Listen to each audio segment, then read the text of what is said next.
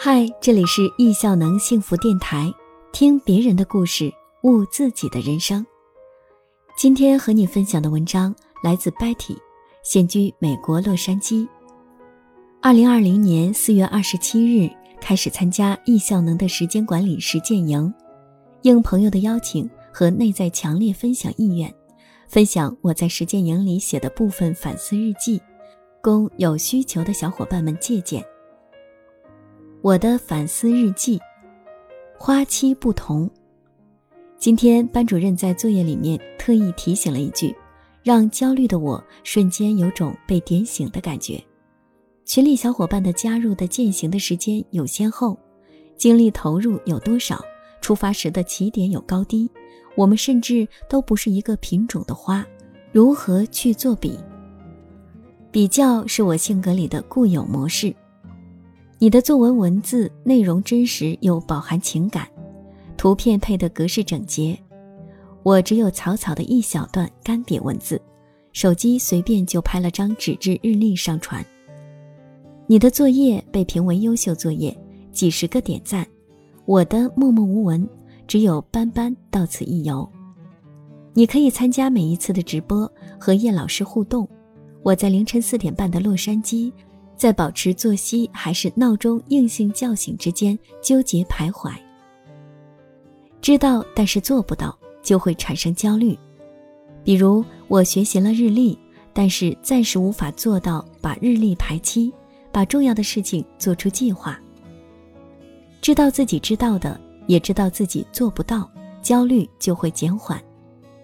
好吧，我知道我起步低，我也知道我刚刚结地。做不到现在开花，深吸一口气，再慢慢呼出。我接纳我的花期的确需要长一些。上了易效能的课后，我知道了哪些呢？我知道了选择大于努力，人生不在于做多少事，而在于把重要的事做到极致。保有好奇心的我，常常会东一锤头，西一棒槌。我的信念是。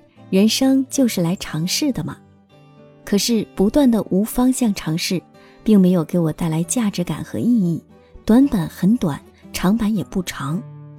现在我知道了，选择对自己最有价值、最怦然心动的事情，然后坚持去做，让这百分之二十的钥匙产生十六倍的效能。我知道了，高能的时间要来做钥匙。作为两岁宝宝的全职妈妈。我的高能时间里有四天要分配来陪他玩儿，但是至少我还有三天可以专注来学习。我知道了，要删除不重要，完成重要紧急，搁置不紧急，委托相对不重要事件。为了打发时间，刷手机、社交媒体已删除。听叶老师字字珠玑的视频课，一天至少两遍。脑子里杂七杂八的小想法，随手列在了清单上，先让他们睡会儿。做饭这种耗时而我又不擅长的事情，暂时由老妈全权代办。我知道了，人生要有方向，工作才会有重点，生活才会有节奏。辞职在家全职带娃以后，面对一地鸡毛，我就把梦想扔垃圾桶里了，顺带还洗脑了老公。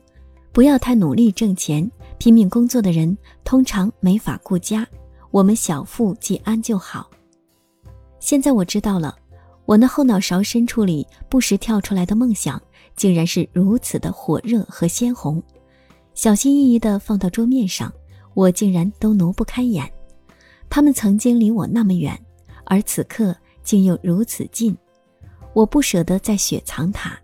大大方方的把它摆在我的梦想板上，每天看着它，跟它一起跳跃。我知道了，人相合一才能达成改变。我看清楚了骑象人的我，思维像猴子一样的灵活和善变，而行动的大象却总是迟缓而情绪丰富。于是我不停地在憧憬、欢喜，没行动。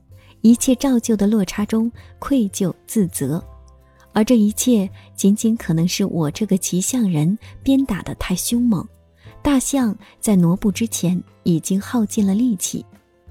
所以缩小幅度，让改变自然而然的缓慢发生，反而最后会积聚更大的势能，而走得更宽广。我知道了重要的重复化，重复的流程化，流程工具化，工具智能化。既然是要事，就要锁住目标，坚持持续的专攻，把这件怦然心动的小事做到极致，自己会享受其中，而别人也会收益最大，利己又利他。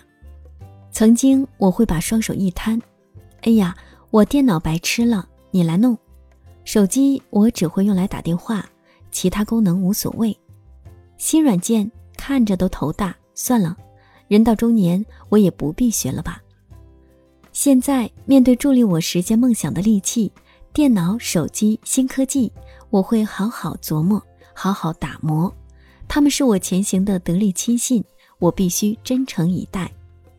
我知道了，成功做事不只有计划力、执行力，还需要最重要的反思力。所以此刻。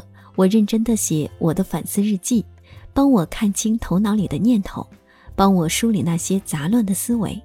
因为线下的人生，我过了三十八年，太累了。我要清爽、轻盈、有节奏的线上人生。